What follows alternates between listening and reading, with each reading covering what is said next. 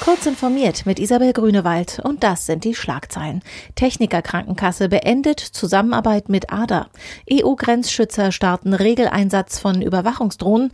USA äußern große Bedenken gegen internationale Digitalsteuer und Schleswig-Holsteins Moore sollen CO2-Speicher werden. Die Techniker Krankenkasse hat die Zusammenarbeit mit dem Berliner Unternehmen ADA Health beendet.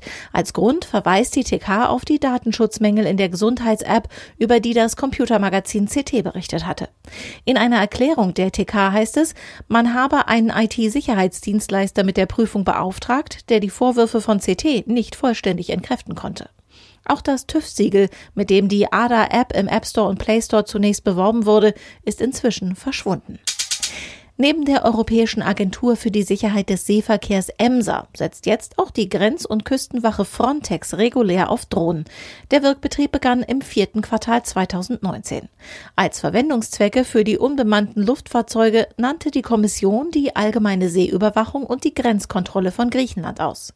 Die EMSA hat derweil laut der Auskunft der Kommission für 2019 zehn Verträge über Drohneneinsätze abgeschlossen. US-Finanzminister Steven Mnuchin hat große Bedenken zu den internationalen Plänen für eine gerechtere Besteuerung großer Internetkonzerne geäußert. Die USA lehnen insbesondere Bestrebungen ab, künftig Steuern auf Umsätze und nicht auf Gewinne zu erheben.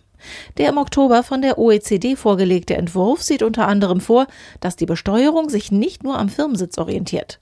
Stattdessen sollen internationale Unternehmen auch dort Abgaben zahlen, wo ihre Kunden sitzen und die Unternehmen Gewinne erzielen. Mithilfe von Mooren, neuen Wäldern und Grünland will Umweltminister Jan-Philipp Albrecht Schleswig-Holsteins Klimabilanz kräftig aufbessern.